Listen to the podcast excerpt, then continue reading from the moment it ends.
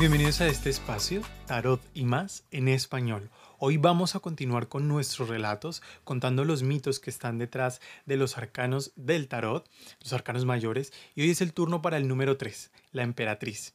Y vamos a relatar algunas historias que tienen que ver con Afrodita, con Venus, con Demeter y con Gaia, y vamos a ver cómo eh, se entrelazan inclusive unas con otras y cómo a través de ellas vamos a entender la cosmogonía de algunas de estas culturas, pero que también nos aportan en nuestro aprendizaje con el tarot, donde vamos a, identificar algunos patrones y algunas características importantes de cada uno de estos arcanos. Así que te invito a que te subas a esa nave de la imaginación y te pongas ese traje de arcanauta del que hemos hablado en episodios anteriores y nos encaminemos hacia una tierra no tan lejana, en este caso nos vamos a ir a Grecia y de ahí no nos vamos a mover tanto. Después nos vamos a ir un poquito a Roma, pero no nos vamos a estar trasteando como en otros episodios.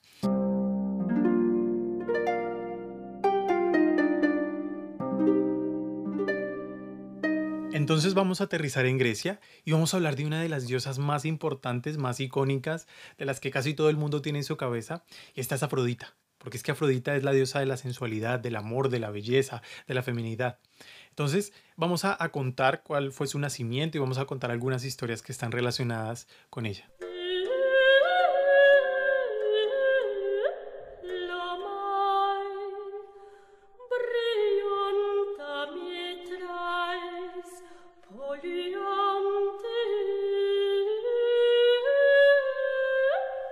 Nacimiento de Afrodita es absolutamente espectacular, con la grandiosidad de un dios del Olimpo y además lleno de efectos especiales. Luego también cuando contemos las historias de Atenea, la historia de Atenea, vamos a ver que ella también tiene un nacimiento bastante particular. Pero en este caso para contar el nacimiento de Afrodita tenemos que ponernos un poquito en antecedentes. Entonces, estos, antecedentes hacen parte de historias que, que voy a contar en próximos episodios, pero lo voy a resumir rápidamente. Resulta que Gea, que más adelante hablaremos de ella, es, digamos, la madre tierra, ¿no? Y ella desarrolla un profundo sentimiento de odio contra su, contra su marido, ¿no? Que en este caso sería Urano. Porque resulta que Urano despreciaba y le tenía una repugnancia que no podía con dos de los grupos de sus hijos. Entonces, esos grupos eran los cíclopes y los hecatónquiros, porque digamos que eran monstruos, ¿no? Eran unas, como unos seres así como muy raros ante los ojos de Urano. Luego contaremos cómo eran estos, estos monstruos. Resulta que los titanes también eran hijos de, Urano y de Gea, pero bueno, a ellos no les tenía tanto asco. Entonces resulta que ese sentimiento de, odio que estaba creciendo en Gea que cada vez se hacía más fuerte, se empezó a convertir en venganza. Ella quería venganza por, porque resulta que Urano había mandado a los hecatónquiros y a los cíclopes nuevamente dentro de ella. Los había confinado a las profundidades de la Tierra. Entonces ella, además de eso, pues se sentía muy mal. Entonces ella empezó a desarrollar un plan, pero ese plan necesitaba ayuda de sus hijos. Y cada uno de sus hijos la fue rechazando, la fue dejando un poco de lado porque le tenían miedo también a, la furia de Urano. Pero el único que como que le hizo caso, porque también era así, parecía como el más calladito de todos, ¿no? Pero esos que parece que no rompen un plato son los que rompen la vajilla entera. Y ese así tan chiquitito, tan injusto que parecía, como tan sin sangre, un alma muerta, pues resulta que no, ese era Crono. Y resulta que Crono, bueno, también era uno de los hijos, era Titán, y lo convence. Entonces el plan consistía en destruir a Urano. Entonces eh, se consiguieron una hoz, luego más adelante vamos a contar todos los detalles respecto a este tema. Y Cronos se esconde en una de las grietas para esperar cuando venga Urano a retosar con Gea para atacarlo.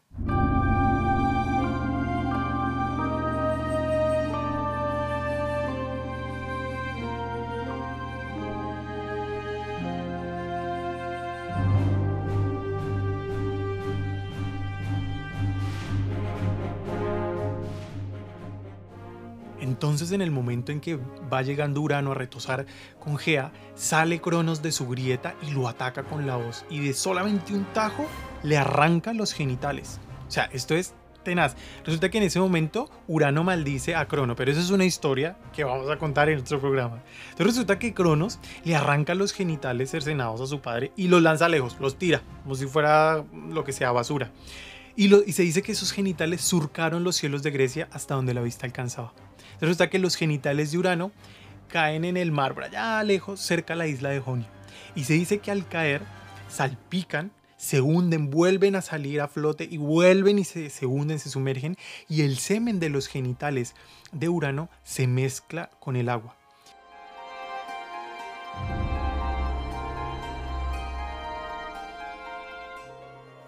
De repente del mar empieza a salir una espuma grandísima, el agua empieza a burbujear, empieza a hervir, eso se empieza a volver, mejor dicho, como un remolino, se empiezan a pasar un montón de cosas dentro del agua. Entonces, claro, aquí lo que se espera es que salga una bestia inmunda, una criatura que parezca es un monstruo, y empieza a salir del agua una frente, una coronilla, después un rostro y luego todo un cuerpo.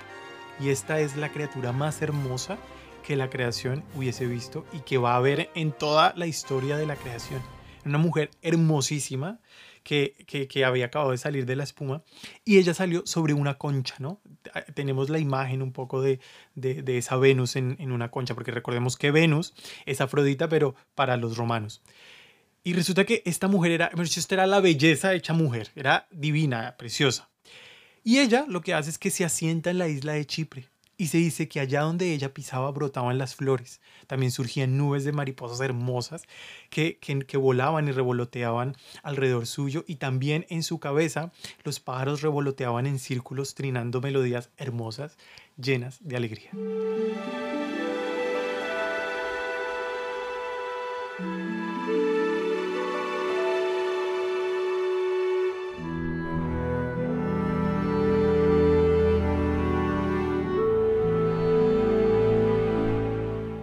Entonces aquí tenemos el nacimiento de Afrodita y a partir de ese momento ella se convierte en esa diosa del amor, ¿no? Normalmente la vemos representada eh, como una joven hermosa, ¿no? En, las esculturas y demás, y que suele estar desnuda o semidesnuda, ¿no?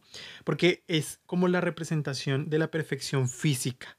Entonces era como la, predilección a la hora de elegir qué figura íbamos a a tallar en una escultura, ¿no? Entonces, Afrodita, como decíamos, se convierte en esa, en esa diosa del amor, de la belleza, de la fertilidad y hasta cierto punto también en, como en el sentido del amor conyugal. Sin embargo, era es la acaparadora de este tema del amor conyugal y luego vamos a ver cómo por qué, ¿no?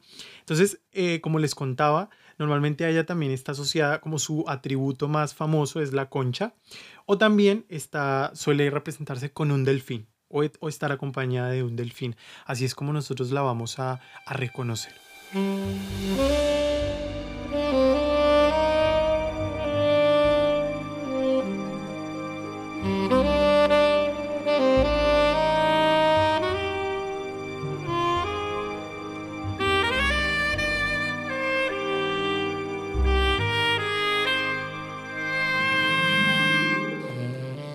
Quizá por esa naturaleza de, sensualidad, de erotismo, también de magnetismo que Afrodita ejercía, no solamente sobre los mortales, sino también sobre los dioses, que inclusive como que no podían resistirse a su belleza, pues Afrodita es como una Zeus, ¿no? O sea, ella está todo el rato picoteando por aquí, por allá, tiene múltiples amantes, dioses, semidioses, mortales, con todo el mundo.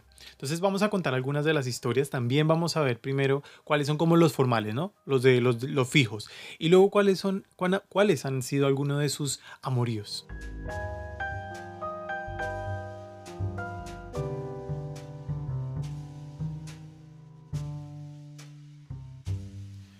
Entonces, bueno, me voy a remontar un poquito atrás en el tiempo, porque resulta que era, que es como la mujer de Zeus, ella es súper acaparadora, o sea, ella necesita, porque en ese entonces, en ese momento, ellos hasta ahora se están como mudando al Olimpo, ¿no? Hasta ahora se están creando como, como todo el tema de los Olímpicos y se están mudando al, al Monte Olimpo.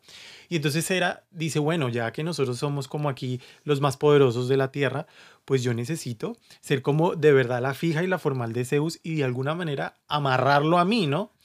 Eh, a través de, del matrimonio, ¿no? Entonces, digamos que, que, para eso ella dice, bueno, ¿qué le doy a este hombre para que él solamente tenga ojos para mí y no para nadie más? Que eso jamás pasa, pero ella era lo que quería al principio. Entonces resulta que ella dice, no, pues de la manera que lo puedo hacer es dándole un hijo. Pero este hijo que le tengo que dar tiene que ser fuerte, tiene que ser poderoso, tiene que ser bello físicamente también. Y entonces ella queda embarazada. Esto por supuesto es la felicidad más grande porque inclusive ella ya le ha elegido nombre al primogénito, al primero. Y ella dice que el, primero que le da a Zeus va a ser Hefesto. Y este va a ser el, eh, eh, el dios más poderoso, increíble, fantástico, maravilloso. Todo lo que tiene en su cabeza. Llega el momento de dar a luz. Y cuando sale Hefesto, ella queda completamente asqueada porque se da cuenta que el niño es flaquito, no le gusta su color de piel, que es así como muy chiquito, muy diminuto, y el asco tan profundo y el repudio que sintió agarra al niño y lo tira lejos, lo bota, lo lanza, y el niño cae rodando por el monte Olimpo. Sin embargo, Hefesto no muere. Pero bueno, esto, digamos que esta historia concreta de Festo la vamos a contar eh, en, otro podcast. Resulta que ella luego vuelve a quedar embarazada y queda embarazada de, Ares, ¿no? Da luz a un niño que se va a llamar Ares y digamos que sí cumple con los parámetros que ella quería para ese primogénito de Zeus, ¿no? Entonces aquí ya ella dice, bueno, ya por fin cumplí este requisito de darle a este niño y este niño pues es mucho más despierto, es un poquito más agresivo, más belicoso. Entonces, incluso Ares no, ah, perdón, a Zeus Ares como que nunca le termina de caer bien. O sea, le parece ya un niño como ya muy exagerado, ya muy agresivo, ya muy siempre a la pelea. Y entonces, bueno, por eso también decide como, dice, bueno, como es mi hijo, pues vamos a nombrarlo Dios de la guerra. Porque de alguna manera eh, se creía que Ares tampoco era muy inteligente, era más bien tonto. Entonces, como se dice también que la guerra es un poquito tonta siempre, entonces le asociaron, digamos, que ese papel. Porque aunque la guerra es tonta, a veces se dice e incluso se atreven a decir que es necesaria. Entonces, eh, bueno, como ya se había cumplido ese requisito, entonces era dice, bueno, yo ya me puedo casar aquí con, con Zeus, pero yo quiero formalizar este rito, este matrimonio con otro matrimonio. De esa manera, esto se va a convertir en una tradición. Entonces ella, entonces claro, como está Afrodita, que es una de las, de las diosas más poderosas, digamos que Afrodita vendría siendo un poco como la tía de Zeus. Entonces ella decide eh, como casar también, o hacer, sí, hacer como una fiesta de, digamos, de pedida de mano, por decirlo de alguna manera, a Ares con Afrodita, porque ellos dos, ellos dos había una atracción entre ellos dos increíble, o sea, Afrodita le encantaba a Ares, le parecía la cosa más sexy, sensualona de este mundo, y lo mismo eh, Ares de Afrodita, ¿no? Le encantaba porque Afrodita era eh, una cosa magnética, o sea, una cosa que, no podías evitar fijarte en ella.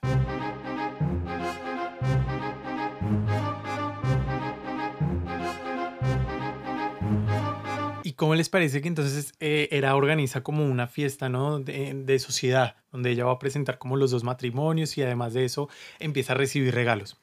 Entonces, uno de los regalos que recibe era en el matrimonio es un trono de oro, precioso. Y a ese trono le parece divino. Ella no sabe quién lo ha enviado, pero ella cree que, es, que, la persona que envía ese trono tiene un gusto, entonces ella, claro, lo saca y se sienta. Y en el momento en que ella se sienta, eh, digamos que los brazos de, de, ese trono se enrollan en sus muñecas. Y entonces ella queda atrapada. Entonces ella empieza a gritar que por favor, que la ayuden, que la saquen. Entonces, claro, empieza a pedir ayuda, todo el mundo viene a, intentar ayudarla, Zeus también, pero no puede. Entonces Zeus lo que dice es, quien logre, quien logre salvar a, a Hera de esta silla, quien la logre liberar, se casa con Afrodita. Entonces, claro, Afrodita hace mueca, Ares también hace mueca y Ares va y le dice al papá, a ver, eh, como así que mm, le va a dar la mano a otro si es que Afrodita es para mí, si yo la amo, yo la quiero y nos gustamos. Entonces Zeus le dice, no, no, tranquilo, porque alguien más violento y más fuerte que usted, pues no hay. Entonces no se preocupe, más bien vaya y desate a, su mamá. Entonces, él, entonces Ares va a intentar sacar a su mamá de la silla y no puede. Viene uno y otro, inclusive viene Hades, ¿no? Que Hades ya estaba casadito también, incluso también Poseidón viene, que también tenía ya a su fija. Nadie, nadie logra sacarla. Y de repente, en, en ese, porque hasta Zeus también intenta liberarla, y en ese momento escuchan un en la sala y resulta que es un personajito así chiquitito, em, cojo, que era Hefesto. Resulta que cuando Hefesto cae rodando por el monte Olimpo, cuando su madre lo lanza, eh, se le afecta un pie, entonces él queda cojo. Resulta que Hefesto, eh, bueno, cuando se cría, él aprende a forjar el metal y fabrica unas cosas exquisitísimas, unos objetos maravillosos que inclusive hasta pueden llegar a ser mágicos.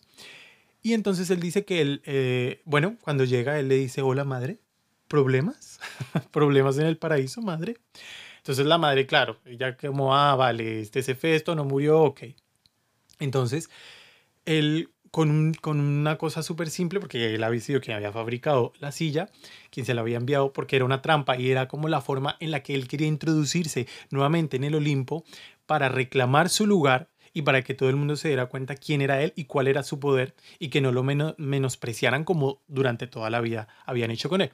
Entonces la libera y era así muy altiva, muy como, bueno, gracias por liberarme, pero igual no pasa nada. Entonces resulta que en ese momento todos súper sorprendidos y Afrodita la que más, eh, entonces sellan la boda entre Afrodita y Hefesto. Y esto por supuesto a nadie le gusta, sobre todo porque porque a Ares también se le desencadena un montón de celos. A Afrodita no le gusta para nada Hefesto. Hefesto sí, quiere a Afrodita de alguna manera.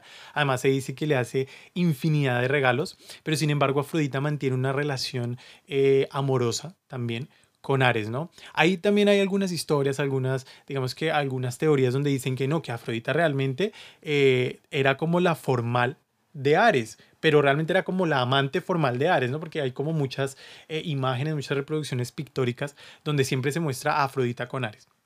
Pero hay una historia muy graciosa que, es que Festo se entera que Ares y Afrodita se están acostando.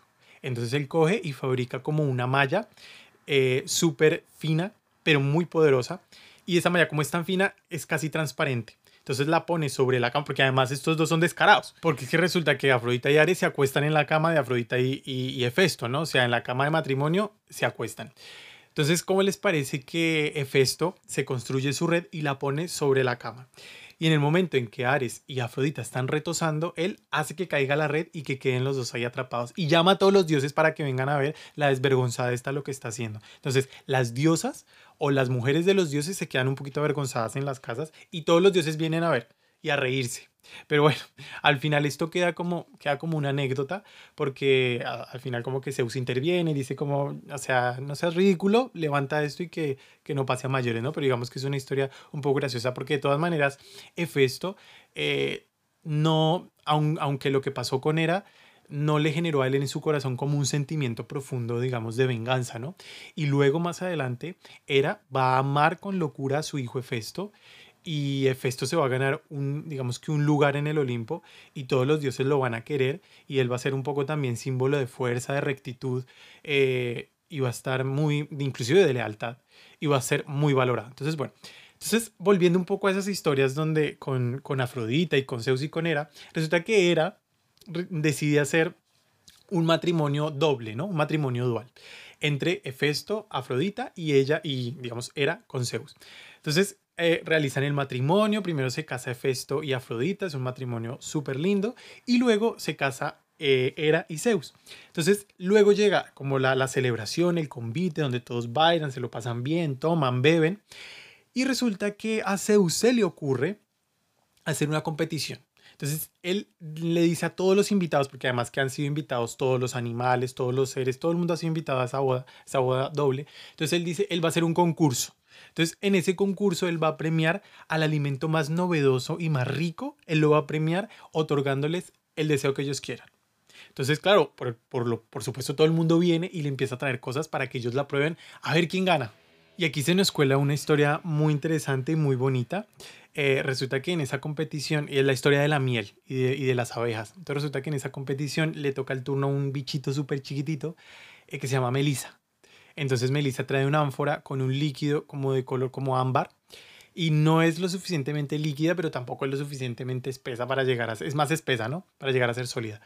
Entonces se le va a probar a Zeus y a Hera, ellos lo prueban, lo prueban así con un poquito como con recelo, pero les parece que eso es la cosa más exquisita que ellos han probado en el mundo. O sea, no es empalagosa, e, es, es una cosa muy buena, muy exquisita. Entonces en ese momento ya ellos dicen, esta es la ganadora, esta es quien gana. No, tienen, no hay lugar a dudas. Entonces, claro, todo el mundo un poco como herido en su orgullo porque todos querían ganar y recibir el premio y entonces, eh, pues, corona a Melissa como la ganadora. Entonces Melissa se le acerca a Zeus porque era un, un, bichito muy diminuto eh, y le cuenta, le cuenta que, que pues, le, le, dice que muchas gracias por, por el detalle, por el regalo, por haberla hecho ganadora, eh, pero que ella le quiere contar que recolectar esa miel ha sido muy complicado, muy difícil y, que ya tiene que estarse trasteando de un lado a otro y que para rellenar solamente esa ánfora que le trae tan chiquita, ella se ha tardado más de semana y media o casi dos semanas. Eh, y que lo peor de todo es que muchas veces cuando está trabajando, eh, como el olor de la miel es tan fuerte, pues llegan, llegan diferentes bichos, bestias, animales y se la roban. Entonces ella pierde el trabajo. Entonces ella dice que ella lo que necesita, que ese es el deseo que ella quiere pedirle eh, como premio, es un arma letal un arma letal que ella puede usar para cuando vengan a robarle su miel y que y, pues poderla proteger. Entonces Zeus se llena de cólera y le dice que cómo se le ocurre porque, que porque es tan egoísta que, que, y, y tan atrevida que eso tan maravilloso que ella hace, ese manjar tan exquisito que es la miel, ella no, lo, no puede ser tan acaparadora y querérselo quedar para ella, que todos los seres lo tienen que probar. Entonces la castiga. Entonces todo el mundo pues queda como, bueno, pero usted prometió que le iba a dar un premio, porque él le dice que no le va a dar nada. Entonces, claro, él, él, entonces accede, lo tergiversa un poco y le dice que listo, que ya no va a tener dificultad para recolectar la miel, porque la va a hacer reina, digamos, de, un panal, no de una colonia, un enjambre entero que, le va a ayudar a recolectar esa miel, así va a ser más fácil. Y además de eso, le va a conceder un aguijón fatal y doloroso. Entonces, claro, Melissa se pone súper alegre y eh, le empieza a salir de su abdomen como una punta, así como, como la punta de una aguja, le empieza a salir a salir y al final se termina esa punta como en un gancho. Y entonces se da cuenta que en el momento en eh, que si ella llega a atacar a algún enemigo, al intentar sacar el aguijón, pues se va a desgarrar y se va, se va a morir. Entonces ese es el castigo y, manda a Melissa pues así con, con un poco entre premio y castigo a que se, a que se vaya, ¿no? De alguna manera eh, es la manera que se, valga la redundancia, es la que tergiversan a veces los deseos y los dioses encuentran la manera un poquito de, llevar como eh, la contraria. De hecho, eh, hay una manera en, en, Grecia que es la que se conoce a, la abeja, ¿no? Y se denomina melisa. Y así se le dice en Grecia a la miel. Entonces resulta que, que bueno, esto fue así, pero resulta que, eh, bueno, se va a Melissa y se escoge el ánfora con la miel que quedaba, que todavía queda bien, y entonces hace como un hechizo. Y entonces dice que a partir de ese momento esa ánfora jamás va, le va a faltar esa miel, o sea, va a estar siempre como llena de miel. Y eh, también eh, se va a convertir en el alimento de los dioses, ¿no? Quien coma de esa, de esa miel, de ese alimento, jamás va a envejecer, jamás morirá va a ser, como les digo, el alimento de los dioses. Y cuando se mezcle con jugo de frutas, se va a convertir en la bebida de los dioses, ¿no? Entonces, por supuesto, todo el mundo se puso feliz, contento, porque digamos que iba a ser como lo que, lo que iban a comer allá en el Olimpo. Entonces, eh, de hecho, se denomina, hay un término griego que es para denominar la inmortalidad o inmortal, que es ambrotos, que significa eh, inmortalidad, y esa es la ambrosía, el alimento de los dioses y eh, digamos que la bebida de los dioses va a ser el néctar, ¿no? Entonces aquí tenemos también no solamente la creación de las abejas, sino también eh, de la ambrosía y el néctar eh, que otorga como esa, esa inmortalidad.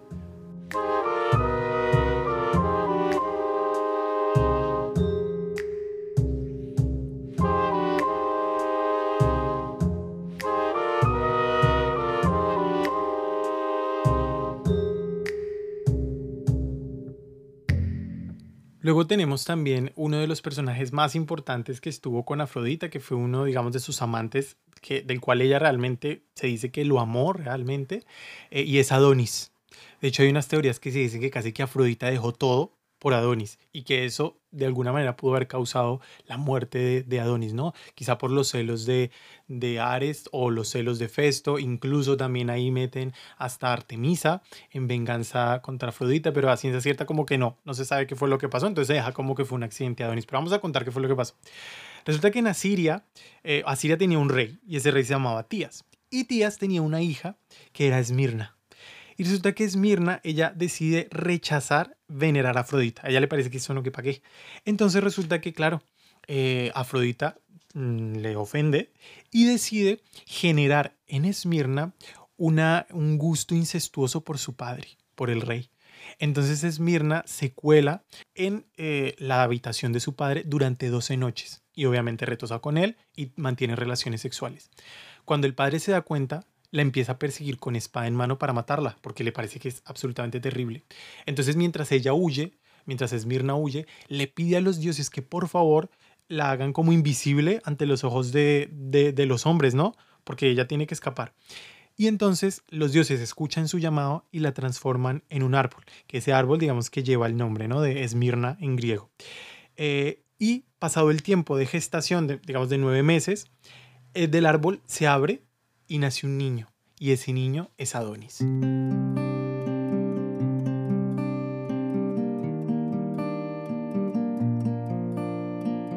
Entonces aquí ya tenemos varias teorías, porque una nos dice que Artemisa le parece que es un niño muy bonito y que hay que cuidar y lo mete en una caja para protegerlo de los dioses y de otros peligros.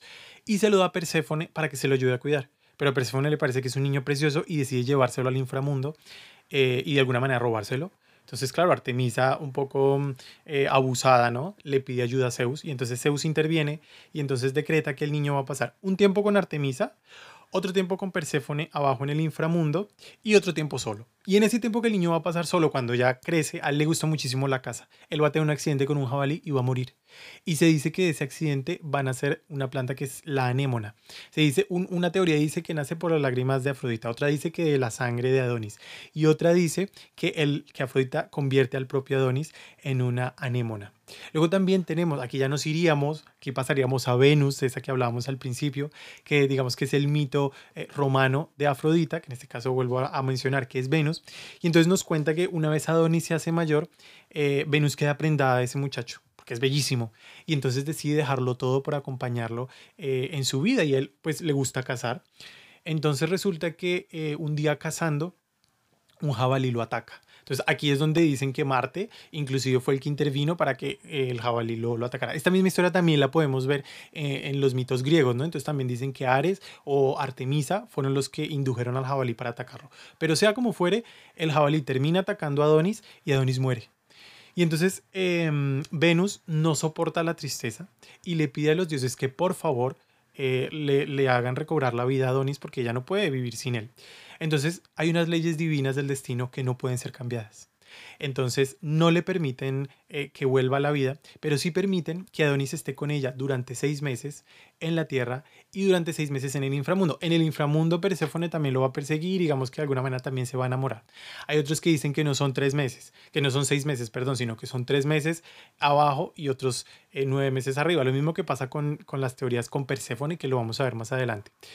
Eh, y además se parece mucho a su historia, la historia de Demeter y Perséfone. Además de esos amantes, ha tenido muchísimos más. Yo les iba a contar otra, pero no quiero extenderme mucho porque todavía nos quedan algunos personajes por tratar. Pero también quería contarles que el culto eh, es un culto que no, que en, el cual no se sacrificaban víctimas, ¿no? No es como en los otros cultos donde siempre hay un poco de violencia y de sangre, no. En este caso los altares eh, no se manchaban con sangre nunca en la vida, sino que lo que hacían era como quemar incienso eh, y perfumarlos, ¿no? Perfumar los templos, porque era como lo bello, lo lindo, lo limpio, la belleza. De hecho, también, por ejemplo, hay algunas historias donde entra como en guerra o en pleitos y ella siempre acude a donde unas ninfas a que la limpien, o sea, ella siempre tiene que estar divina, bella, ella siempre tiene que personificar eh, como esa pureza, ¿no? Entonces, eh, vamos a continuar.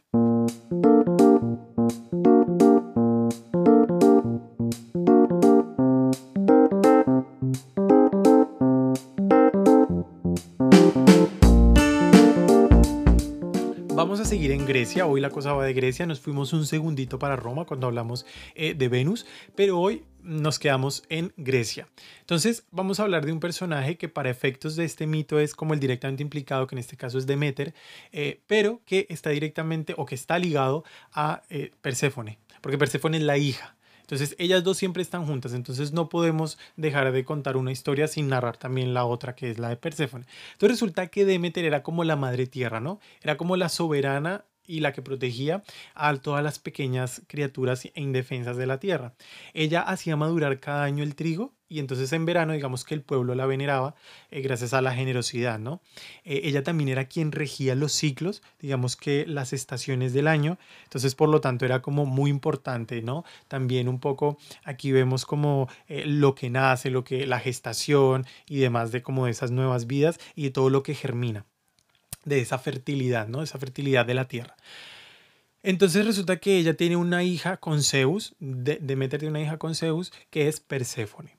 Y ella se quiere mucho porque es que resulta que eh, Perséfone la ayuda a que, digamos que a que la tierra germine, ¿no? Es como directamente su, su ayudante, es la que ayudaba a hacer que las plantas crecieran y que las cosechas maduraran. Entonces resulta que un día eh, hay, hay, varias mm, formas de narrarlo, ¿no? Una dice que Demeter estaba distraída y entonces vino Hades y se llevó a Perséfone, la raptó, la secuestró y se la llevó. Hay otra que dice que no, que Perséfone se fue un día a dar un paseo y desapareció. Y entonces Demeter entró en angustia y claro, mientras buscaba a la hija, ella lo que hizo fue dejar de lado su tarea y entonces el mundo, digamos que se sumió en un invierno terrible, todo se murió, en una sequía ni la más tenaz. Y entonces, entre una cosa y otra, se entera que Perséfone está eh, en el inframundo con Hades. Pero resulta que Hades sí que es verdad que como que la secuestra, pero digamos que la trata con honor, hay unas partes donde se dice, ¿no? Ella come como de los frutos del inframundo, eh, pero es bien tratada, ¿no? Hades la hace su reina a Perséfone. Pero, pero Demeter no puede con eso. O sea, le parece tenaz y ya entra como en un, en un ciclo o en, un, en una, una, cosa de luto tan tenaz que hace que, que, la tierra se seque, que la fertilidad y que la vegetación y que, que, nada, que nada germine, que nada fluya. Entonces, aquí también entran dos teorías. Una que dice que Zeus intervino, porque Zeus se dio cuenta que Demeter era absolutamente importante, eh, digamos que para el ciclo natural del mundo. Y otra nos dice que fue Hermes quien intervino. Entonces, ¿qué fue lo que pasó? Que entonces se llegó a un trato. Eh, o Hermes o Zeus, aquí en distintas historias, en donde eh, Perséfone iba a pasar un tiempo con su madre en la tierra y otro tiempo con Hades. Hay unos que dicen que seis meses para, para Demeter y seis meses para el inframundo con Hades. Otros que dicen que no, que son nueve meses. Esta es como la que más de la que más se dice. Son nueve meses con, digamos, aquí en la Tierra y tres meses que vendría siendo el invierno eh, en el Hades. Entonces resulta que mm, Demeter jamás estuvo de acuerdo con esto. O sea, ya le parecía que su hija tenía que estar con ella siempre. Entonces, cada vez que Perséfone bajaba nuevamente al inframundo durante esos tres meses para estar con Hades, ella entraba nuevamente en una actitud de luto, de tristeza y la Tierra se secaba y dejaba de germinar, ¿no? La Tierra de algún, digamos que sí, la Tierra de algún modo moría, ¿no? Eh, estacionalmente. Entonces, digamos que aquí también es como la creación de las estaciones un poco, o la estación del invierno. Entonces eh, es como importante relacionar, digamos que no se puede confundir porque a veces se confunde un poco. Eh, Demeter es nieta de Gea, y es la hija de Rea, que también están asociadas directamente eh, a la tierra, pero en este caso no. Esa es, la historia de Demeter, es una cosa así eh, facilita, sencillita, y es como, como nosotros podemos entender ese significado de la emperatriz cuando se habla eh, de, esa, de esa relación directa que tiene con la tierra, ¿no? Digamos que la manera en la que se suele representar a la emperatriz con, con esos vestidos floridos y llenos de color y también con el trigo, pues están asociados directamente a Demeter, ¿no? Que es casi que, que la asociación con ella. Eh, esa, esa, tierra eh, rica que se muestra, esa tierra germinada y llena de vida. Entonces es importante, pero esto solamente ocurre mientras ella está eh, con su hija. Y de aquí también pues podemos entender ese, digamos, ese sentimiento profundo maternal, ¿no? De siempre querer estar eh, protegiendo o estar vinculada, en este caso, a su hija Perséfone.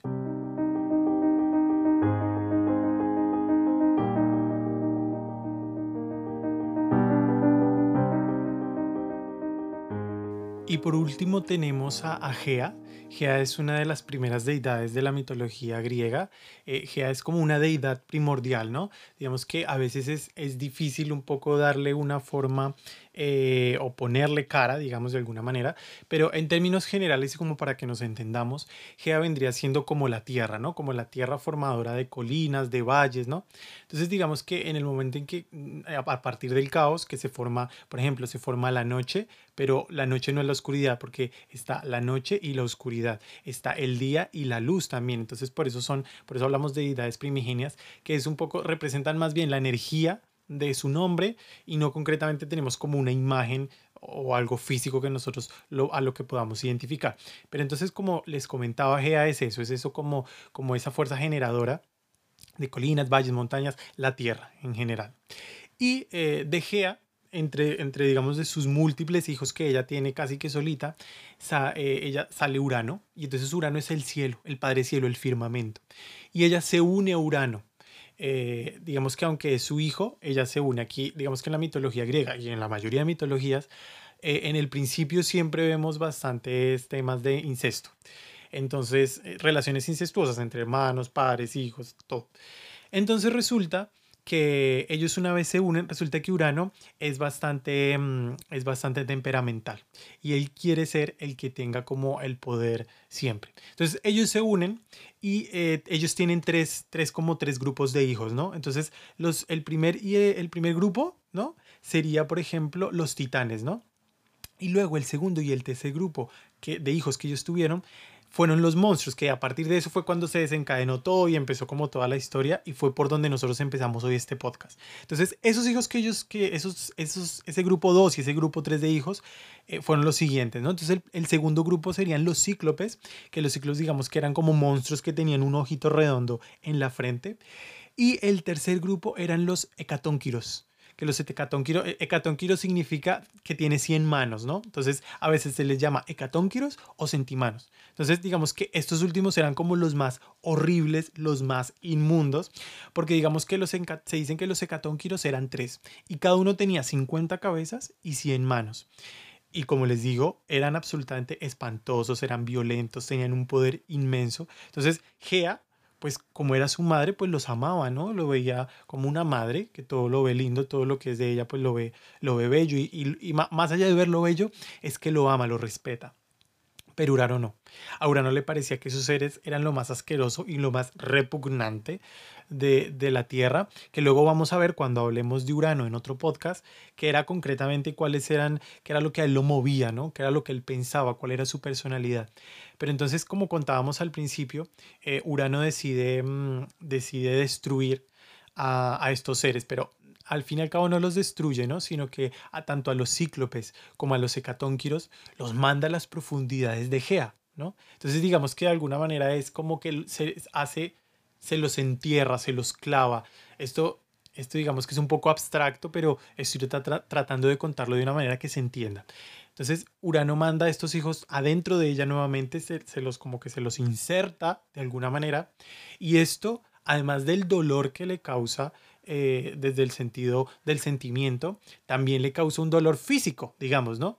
Entonces ahí es cuando ella empieza a desarrollar ese odio por su hijo, que es Urano, porque Urano no deja de ser su hijo, pero también por su marido, digámoslo, eh, por su pareja, ¿no? Con quien ha creado otras, digamos, otras criaturas, otros hijos. Entonces ella es cuando empieza a sentir ese odio y cuando digamos que de alguna manera em, pues empieza a, formar ese plan de venganza en contra de, Urano y es cuando, bueno, cuando ya entramos con Cronos y lo que contamos al principio. Pero entonces en términos generales, eh, Gea es como, como esa fuerza, ¿no? Como esa fuerza también dadora de vida, esa fuerza primigenia, primera, eh, y además también es como un poco la abuela, ¿no? Porque después de Gea vino Rea, así como si, si, fuésemos, si fuésemos viendo como un árbol genealógico en términos de los que tuvieron el poder, ¿no? Eh, entonces está Gea Rea, que también tenía que ver con la tierra.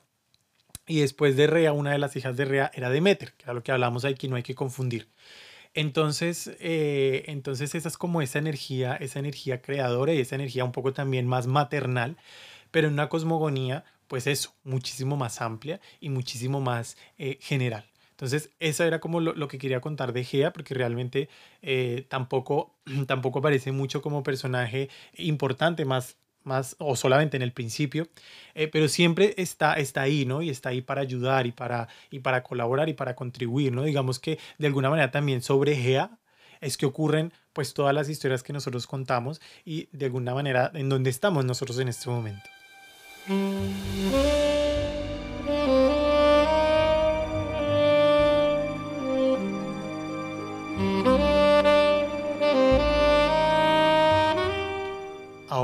Hemos hecho en los anteriores dos episodios, quiero leer un fragmento eh, del libro de La vida del tarot de Alejandro Jodorowsky, que dice así, y si la emperatriz hablara, soy la actividad, la seducción, el placer. No hay nada en mí que no sea bello. No hay desvalorización, soy lo que soy, siempre plena y viva. En cuanto me encarno en un cuerpo, este se vuelve sublime. Nada ni nadie puede resistírseme. Soy la seducción espiritual, carnal, total. En mí no hay nada repulsivo, ni ridículo, ni feo.